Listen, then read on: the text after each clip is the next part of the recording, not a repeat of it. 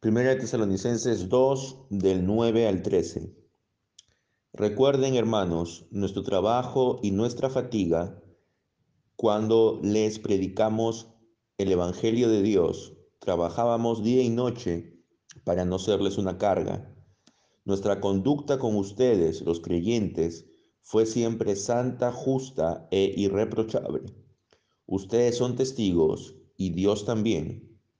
Y como recordarán, los hemos exhortado y animado a cada uno personalmente como un padre a sus hijos, instándoles a que lleven una vida digna del Dios que los llama a su reino y a su gloria. Nosotros, por nuestra parte, no cesamos de dar gracias a Dios, porque cuando recibieron la palabra que les predicamos, ustedes la aceptaron no como palabra humana, sino como lo que es realmente, como palabra de Dios que actúa en ustedes los que creen. Amén. Aquí, hermanos, el apóstol Pablo continúa defendiendo su ministerio. Como dijimos el domingo pasado, habían en esa época predicadores itinerantes, filósofos, que iban de ciudad en ciudad predicando con el objetivo de eh, conseguir fondos para poder subsistir. Usualmente ellos se eh, juntaban eh, alrededor de una plaza y empezaban a predicar o buscaban a un patrón, a un mecenas, para que éste los mantenga y a cambio ellos hablaban bien de esta persona, lo ensalzaban.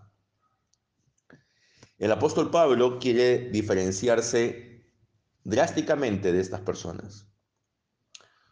Como los tesalonicenses vieron de que el apóstol solo estuvo unos cuantos meses en Tesalónica y luego tuvo que huir por la oposición de los judíos, según los estudiosos, no estuvo más de tres meses en la ciudad.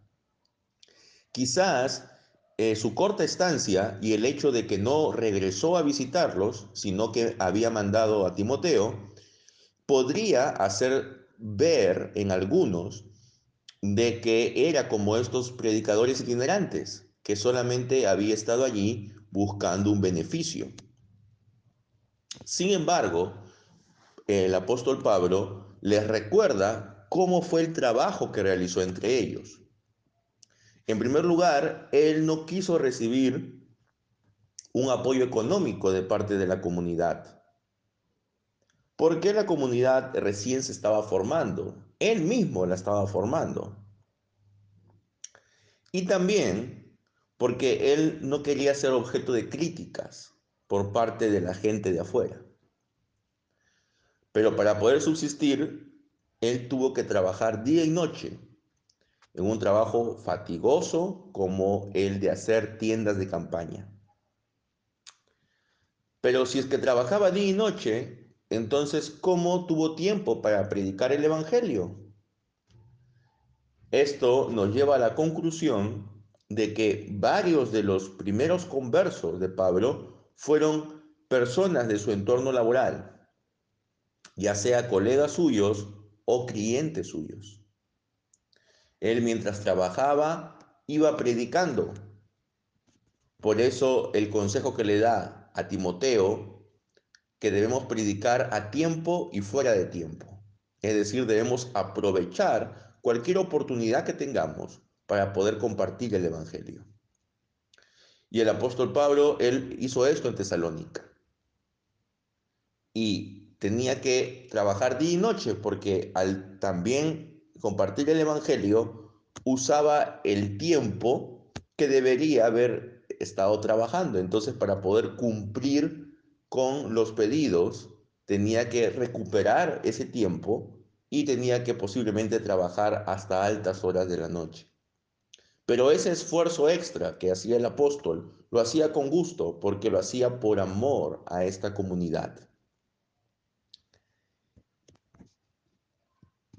Y él pone como testigos tanto a Dios como a ellos de que tanto él como Silas y Timoteo se portaron de manera santa, justa e irreprochable. Esto no significa, por supuesto, de que el apóstol Pablo y sus colaboradores hayan sido perfectos, pero sí que ellos se cuidaron mucho de no dar un mal testimonio y se cuidaron de no ser una piedra de tropiezo, de no ser un obstáculo para el Evangelio. No solo en Tesalónica el apóstol Pablo tuvo que defender su ministerio de estas acusaciones de ganancia, también en Corinto. Si vamos a la segunda carta a los Corintios, en el capítulo 2, versículo 17, dice, pero nosotros no somos como muchos que trafican con la palabra de Dios, sino que hablamos con sinceridad en nombre de Cristo como enviados de Dios y en presencia de Dios. Entonces, el apóstol Pablo dice claramente, nosotros no estuvimos con ustedes por buscar ganancias, lo hicimos por convicción, lo hicimos teniendo en cuenta que el mensaje que hemos recibido es de Dios. Ahora también hay que tener claro, hermanos, de que el hecho de que el apóstol Pablo haya decidido el no hacer uso de su derecho como apóstol de recibir un apoyo de parte de los hermanos en Tesalónica, no significa que él siempre siguió ese mismo método. Porque cuando él estaba prisionero en Éfeso, recibió ayuda económica de parte de la iglesia de Filipos. Y también el apóstol Pablo le dice a Timoteo, en la primera carta a Timoteo, en el capítulo 5, versículos 17 y 18, le dice lo siguiente. Los presbíteros que ejercen su cargo debidamente merecen un doble reconocimiento, sobre todo los que dedican todo su esfuerzo a la predicación y a la enseñanza. Porque dice la escritura, no pondrás bozal al buey que trilla, y también el obrero tiene derecho a su salario. Entonces, el mismo apóstol Pablo, que rechazó ayuda financiera de parte de la iglesia en Tesalónica, le indica a Timoteo que el presbítero que se dedica a la enseñanza y a la predicación tiene derecho a un salario. Eso nos da a entender de que depende de cada contexto Depende de cada situación si el predicador, si el presbítero que se dedica a la enseñanza y a la predicación debe o no debe recibir un pago por ello y de acuerdo al contexto en el que se vive. Para el contexto de Tesalónica, no era lo más apropiado que ellos reciban un pago, para así no caer en comentarios dañinos. Pero eso no se puede aplicar a cada iglesia en cada lugar. También, hermanos, cuando el apóstol Pablo indica de que ellos se comportaron de manera santa, justa e irreprochable, no está indicando que ellos sean perfectos, pero sí está indicando que ellos se cuidaron de no ser objeto de críticas o de ataques por parte de la gente de afuera. Porque cuando hay un ministro hay un predicador que comete un pecado que es público y que es notorio, la gente de afuera lo va a señalar con el dedo, lo va a juzgar. Y lo va a hacer no tanto porque realmente le preocupe la vida de esa persona, sino que con esto ellos buscan desacreditar el mensaje que esta persona da, porque ellos están en contra del mensaje de Cristo. Entonces ellos buscan la forma de poder atacarlo. Por eso el apóstol Pablo se cuida mucho de no ser piedra de tropiezo. Luego el apóstol indica de que él ha exhortado a cada uno a que lleven una vida digna del Dios que los ha llamado a su reino y a su gloria. Entonces, cada converso es importante para Pablo. Y en cada uno de ellos él ha invertido tiempo, él ha invertido esfuerzo. Y aquí podemos ver que él lo hace como un padre.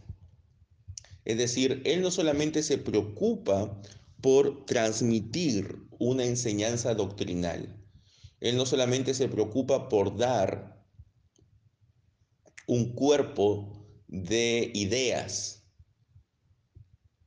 sino también se preocupa por la vida de las personas y de cómo esa doctrina que está enseñando se hace evidente en la vida de las personas que le escuchan. No solamente es un maestro en el sentido clásico que dicta una clase y luego se va. Es alguien que se relaciona de manera personal con sus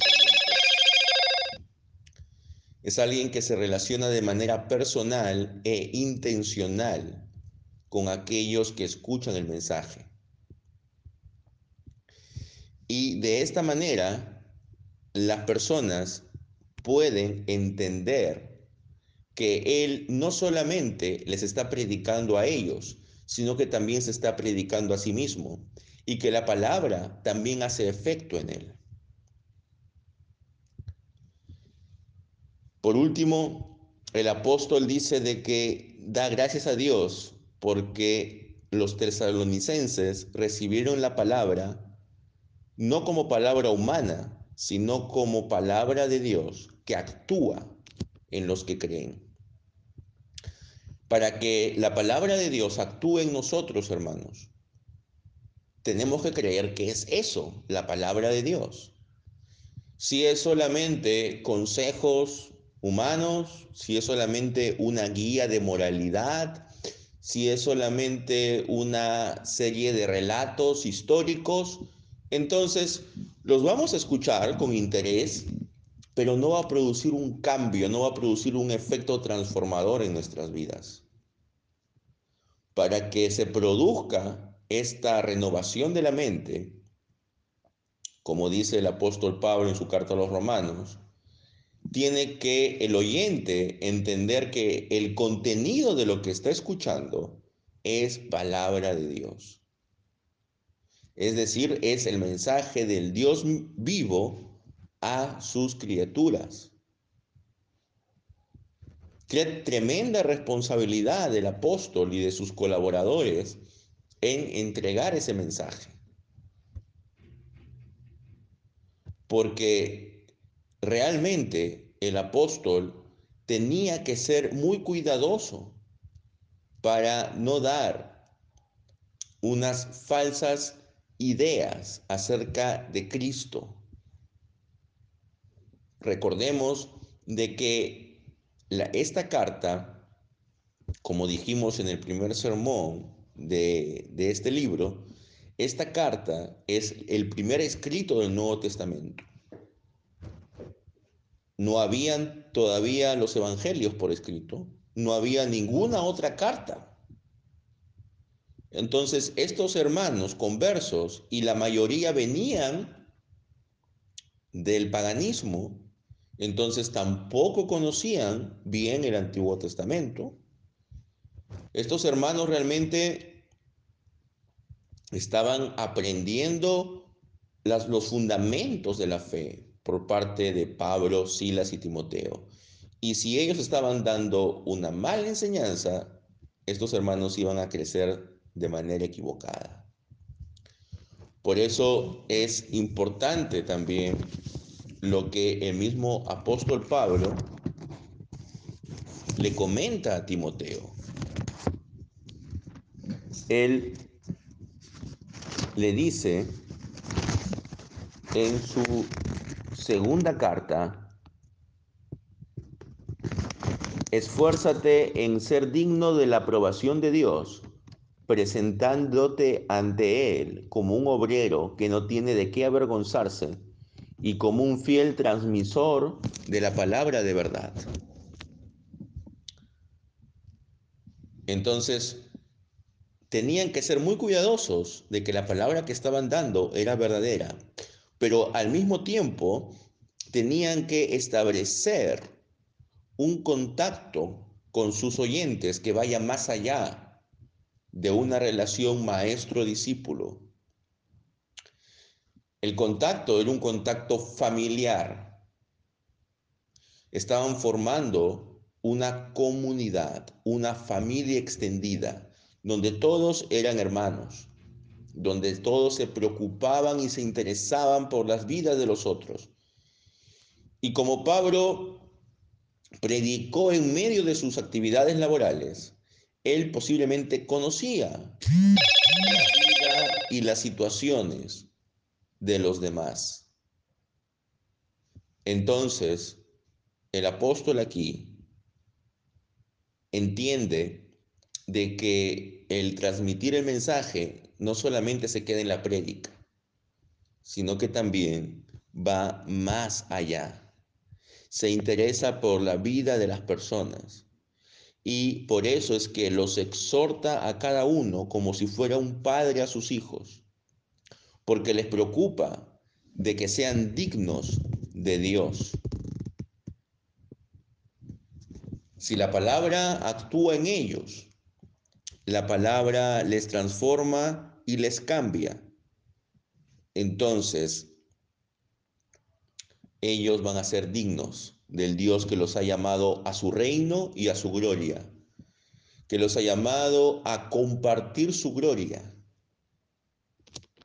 Hermanos, no solamente debemos ser oidores de la palabra, sino también hacedores. ¿Estamos viviendo dignamente conforme a nuestro llamado? ¿Estamos siendo renovados por el Espíritu de Dios? ¿O seremos como los fariseos del sermón de la mañana, a los cuales se les de los cuales se dijo, hagan lo que ellos dicen, pero no imiten lo que ellos hacen. ¿Cuál es la imagen que estamos dando al mundo? Y aquí todos tenemos que tener la suficiente autocrítica y la suficiente humildad para reconocer nuestras faltas y nuestros pecados. Nos falta mucho por ser como el apóstol Pablo, ciertamente, que dijo que él ponía a Dios como testigo y a ellos también, que se comportaron de manera santa, justa e irreprochable. La mayoría de nosotros no podríamos decir esto, sinceramente. Y esto es un llamado de advertencia a que podamos realmente vivir conforme es digno de Cristo y del Dios que nos ha llamado. Porque no nos ha llamado un hombre, porque no hemos creído en el mensaje o en las ideas de un hombre. Hemos creído en el Evangelio de Cristo Jesús. Y el Evangelio de Cristo Jesús actúa en los que creen. No actúa en todos. Solo actúa en los que tienen fe entonces, hermano, si tú tienes una fe genuina, eso se va a evidenciar en cómo actúas conforme al Evangelio o conforme a tus propios deseos. Como dice la carta de Santiago, tú dices que tienes fe, pues muéstrame tus obras. Y realmente podemos decir que tenemos obras para mostrar. La salvación es por gracia, por medio de la fe. Esto es una gran verdad. Pero esa salvación por gracia y por medio de la fe se manifiesta en obras conforme a la palabra de Dios. Porque sin obras nuestra fe está muerta. Estamos evidenciando en nuestra vida un cambio. Estamos preocupándonos por el bienestar de nuestros hermanos. Estamos viviendo conforme lo predicado. Es un gran reto, empezando por mí, de vivir conforme dice la palabra de Dios y no buscar beneficios ni ganancias deshonestas. Que Dios nos ayude, amados hermanos, a ser fieles a Él y a amar a su pueblo como Cristo lo amó. Amén.